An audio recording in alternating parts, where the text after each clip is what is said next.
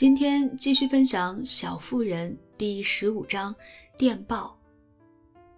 等老李回来的时候，一切已经安排妥当。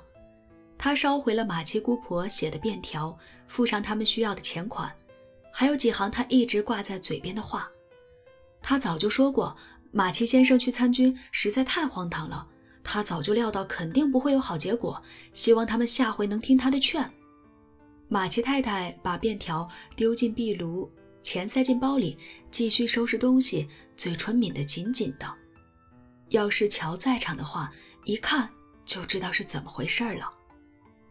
短暂的午后时光一晃就过去了，所有的杂事都做完了。梅格和妈妈忙着做必要的针线活。贝斯和艾米负责准备茶点，汉娜乒铃乓啷熨好了所有的衣服，但乔还是没回来。大家开始担心了，老李就跑出去找人，因为没人知道乔的小脑瓜里打着什么鬼主意。老李没找着乔，他却自己回来了，脸上的表情十分古怪，又是开心，又是害怕，又是满足，又是懊恼。正当大家都一头雾水的时候，乔把一卷钞票搁在妈妈面前，哽咽着说：“这是我给爸爸的，希望他平平安安早点回来。”老天呀，这是从哪儿弄来的？二十五美元呢？乔，你没做什么傻事儿吧？没，这是我的钱，我没讨没借也没偷，纯粹是赚来的。我知道您不会怪我的，我只是把属于我的东西卖掉了。乔边说边摘下帽子，屋里一片哗然，因为他原本浓密的头发变得很短。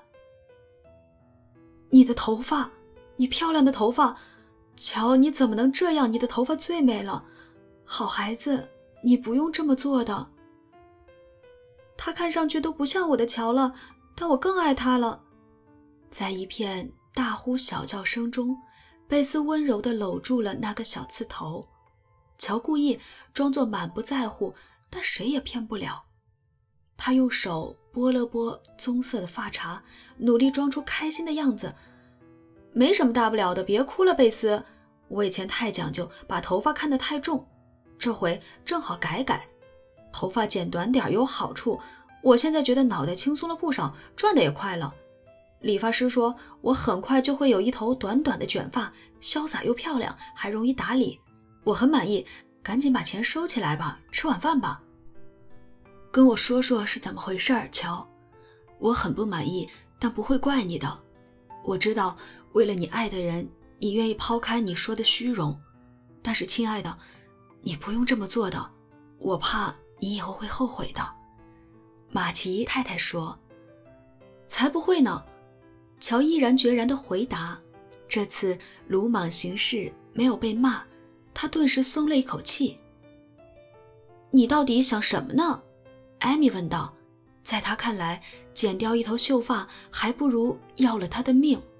“嗯，我特想为爸爸做点事儿。”乔回答。大家都围坐在饭桌前，毕竟年轻人身强体健。就算遇上烦心事，也照样吃得下东西。我跟妈妈一样讨厌问别人借钱，也知道马奇姑婆会唧唧歪歪的。她人就这样，就算只借一便士，她也会唠叨半天。梅格这一季度的薪水全交了房租，我的却拿来买了衣服。我觉得自己太坏了，决定说什么也要弄到钱，就算卖掉鼻子也在所不惜。别这么想，我的孩子，你没有冬天穿的衣服。只是买了几件最简单的，还是花自己辛苦赚来的钱。马奇太太说：“他慈爱的目光让乔的心里暖洋洋的。”我开始根本没想要卖头发，只是边走边想该怎么办。有些店里东西多得很，我还想着冲进去抢了就跑呢。有家理发店的橱窗里挂了几条辫子，上面都标了价，里面有条黑色的，还没我的粗，就要四十块钱。我突然想到，我也有件能换钱的东西嘛，就直接走了进去，问他们买不买头发，我的能卖多少钱？真看不出来你胆子这么大，贝斯惊叹不已。那个老板是个小矮子，看起来最爱干的就是给自己抹头油。他刚开始有点惊讶，大概是不习惯小姑娘冲进店里叫他买头发吧。他说他对我的头发没兴趣，因为颜色不时髦，而且头发本身不值钱，是费的功夫值钱什么什么的。当时天已经挺晚了，我怕是不能马上搞定，我就要打退堂鼓了。你们懂的，我讨厌做事半途而废，所以就拼命求他买下，告诉他我为什么急着要用钱。我知道这傻得很，但倒是把他说动了。我当时太激动了，说的语无伦次的。他太太听见了，很厚道的说：“买下吧，托马斯，帮帮这姑娘吧。要是我有一把能换钱的头发，为了我们的吉米，我也会这么做的。”吉米是谁？爱刨根问底的艾米插了一句：“他儿子说是也在部队里，这种事儿会让陌生人心连心，对吧？”理发师给我剪头发的时候，他太太一直陪我聊东聊西，帮我分散注意力。第一刀剪下去的时候。你怕吗？梅格打了个哆嗦。理发师准备东西的时候，我最后瞧了一眼自己的头发，然后就随他去了。我从来不为这种小事掉眼泪，不过看见自己宝贝的头发躺在桌上，脑袋只能摸到硬硬的发茬，感觉怪怪的，就像是少了一条胳膊一条腿似的。他太太见我盯着头发看，就剪了一绺让我拿着。我送给你妈咪，纪念一下往日的荣光吧。因为短发好舒服，我想以后可能都不会留长了。马奇太太把打着卷的栗色长发折好，收进桌子抽屉里，跟一缕短短的白发搁在一起。他只说了一句：“谢谢，亲爱的。”但他脸上的表情让大家赶紧转换话题，抢作欢颜地说起布鲁克先生有多善良，明天会是个好天气，还有等爸爸回来养病。一家人会有多开心？到了十点钟，大家还不愿上床睡觉。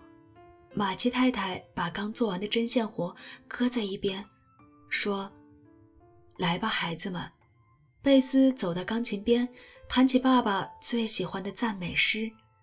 刚开始唱起来的时候，大家都很坚强，但渐渐的，他们一个个失声痛哭，最后只剩下贝斯还在唱。因为音乐是他最好的慰藉。都去睡吧，别说了，我们明天还得早起，得好好休息。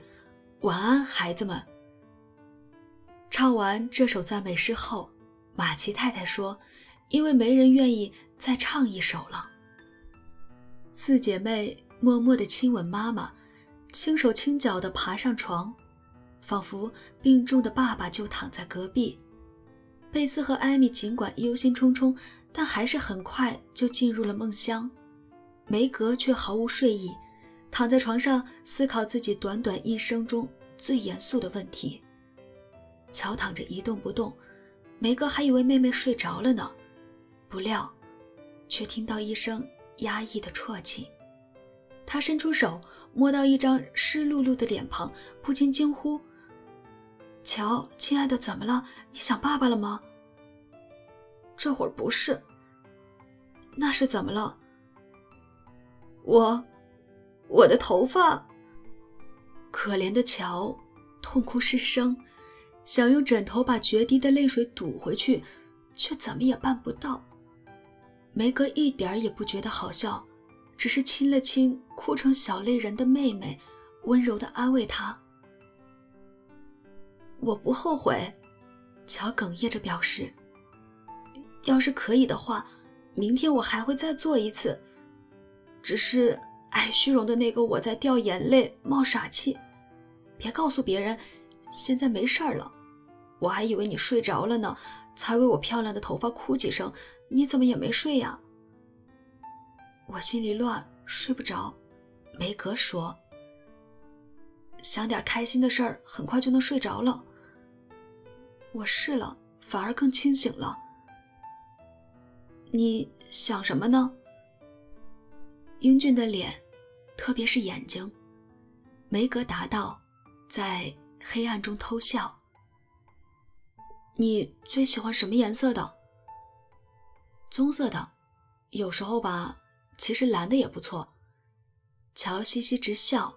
梅格先是厉声呵斥，接着又亲热地答应帮她卷头发。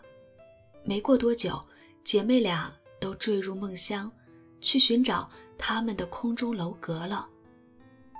夜深人静，钟敲响了十二下，一个身影在一张张床边飘过，这边掖掖被子，那边挪挪枕头，时不时停下脚步，深情地凝望熟睡的小脸，送上亲吻和默默的祝福，还有饱含母爱的诚挚祈祷。他拉开窗帘，望向阴沉的夜空。月亮突然从云彩后面探出头来，洒下一片柔和的银灰，仿佛在对他轻声耳语：“别担心，亲爱的，守得云开见月明。”